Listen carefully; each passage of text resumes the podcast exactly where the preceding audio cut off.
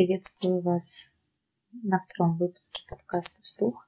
И сегодня я читаю произведение Льва Николаевича Толстого «Дорого стоит». Есть между Францией и Италией на берегу Средиземного моря маленькое крошечное царство. Называется это царство Монако. В царстве этом жителей меньше, чем в большом селе, всего семь тысяч, а земли столько, что не хватит по десятине на душу. Но царек в царстве есть настоящий. Есть у этого царька и дворец, и придворные, министры, и архиереи, и генералы, и войско. Немного войска, всего 60 человек, но все-таки войско. Доходов у царька мало. Налог есть, как везде, и на табак, и на вино, и на водку, и подушные. И хоть пьют и курят, но народа мало.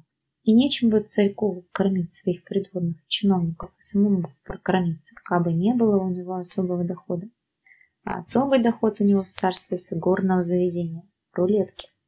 Люди играют, проигрывают, выигрывают, а содержателю всегда барыш. А с дохода содержатель царьку платит большие деньги. Большие деньги потому платит, что осталось такое горное заведение теперь только одно во всей Европе. Прежде были такие горные заведения у маленьких немецких князьков, но их лет десять тому назад запретили а запретили за то, что от игорных заведений много бед бывало. Приедет какой-нибудь, начнет играть, взорвется, спустит все, что есть, и даже чужие деньги, а потом с горя либо топится, либо стреляется.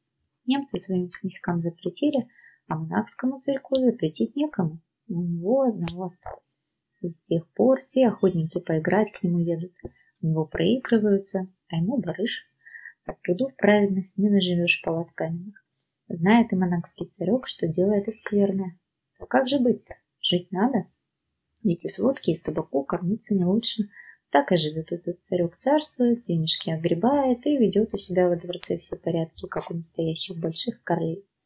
Также коронуется и выходы делает, и награды раздает, и казнит, и милует, и также у него парады, советы, законы и суды. Все как у настоящих королей.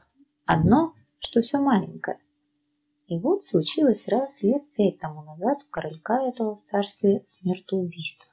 Народ в царстве смирный, и прежде таких дел не бывало. Собрались судьи, все честь честью, стали судить, все как должно. И судьи, и прокуроры, и присяжные, и адвокаты судили-судили и присудили по закону отрубить преступнику голову. Хорошо, представили королю. Прочел король приговор, утвердил. Казни казнить. Одна беда. Нет у них в царстве ни гильотины, чтобы голову рубить, ни палача. Подумали-подумали министры и решили написать французскому правительству запрос. Могут ли французы выслать им на время машину и мастера, чтобы отсечь преступнику голову? И если можно, чтобы уведомили, сколько понадобится на это дело расходов. Послали бумагу. Через неделю получают ответ. Прислать машину и палача можно, Расходу за все 16 тысяч франков. Доложили царьку. Подумал, подумал царек. 16 тысяч франков. Не стоит, говорит негодяй, этих денег. Нельзя ли как подешевле? А то 16 тысяч франков, ведь это значит по 2 франка слишком налога наложить на каждого жителя. Тяжело покажется, как бы не забунтовались. Собрали совет, как делу помочь. Решили послать с тем же к итальянскому королю. Французское правительство, республика, царей не уважает, а король итальянский все-таки свой брат, а авось дешевле возьмут. Написали. Получают скоро ответ. Пишет итальянское правительство, что и машину, и мастера они пришлют с удовольствием. А что стоит все со всем проездом будет 12 тысяч франков. Дешевле, а все дорого. Опять не стоит мерзать с таких денег. Уходит опять без малого по 2 франка на человека надо накладывать. Опять собрался совет. Думали-думали, нельзя ли как подешевле. Возьмется ли и солдат, кто по-домашнему отрубить голову? Позвали генерала. Что не найдется ли солдат какой, чтобы отрубить голову? Все равно ведь на войне убивают. Солдат на то ведь и готовят, поговорил генерал с солдатами. Не возьмется ли кто? Не взялись солдаты. Нет, говорят, мы этого не умеем, не учились. Как быть? Опять думали, думали, собрали комитет, комиссию, подкомиссию, передумали. Надо, говорят, смертную казнь заменить тюрьмой вечной. Милосердие покажет царь и расходов меньше. Согласился царек И так и решили. Одно горе. Такой тюрьмы особенной нет, чтобы запереть на вечное время. Есть кутузки, так, легонькие, куда на время сажают.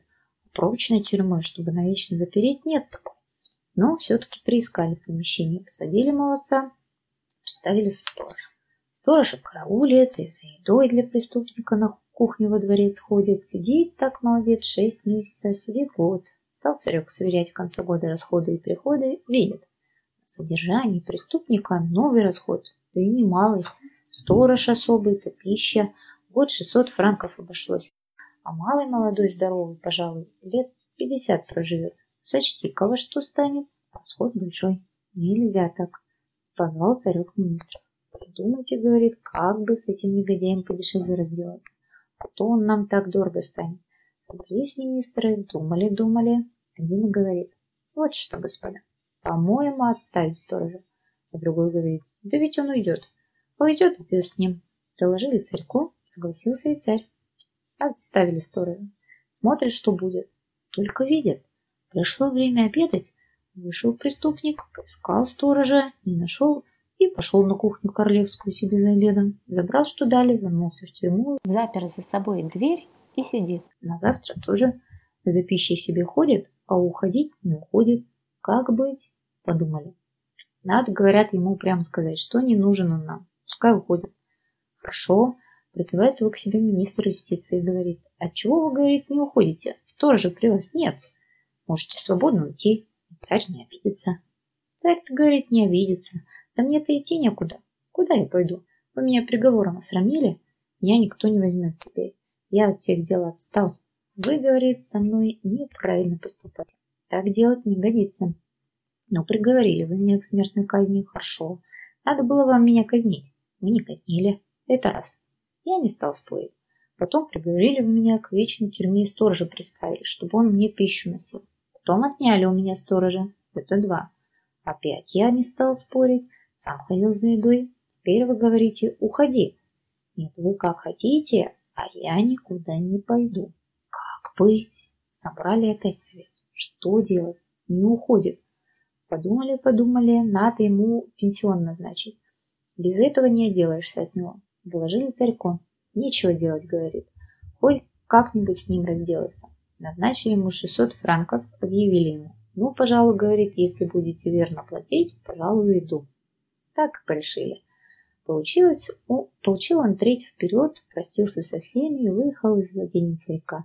Всего четверть часа езды по железной дороге, выехал, поселился поблизости, купил землицы, развел огород, садик и живет припеваючи.